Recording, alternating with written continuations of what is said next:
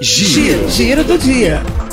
A Prefeitura de Araraquara enviou à Câmara Municipal o projeto de lei que institui o Programa Municipal de Voluntariado do Bem-Estar Animal Amigo Bicho. A proposta tem por objetivo contribuir com a melhora de qualidade de vida dos animais até sua adoção, possibilitando iniciativas de voluntariado de pessoas que doarão seu tempo aos animais abrigados.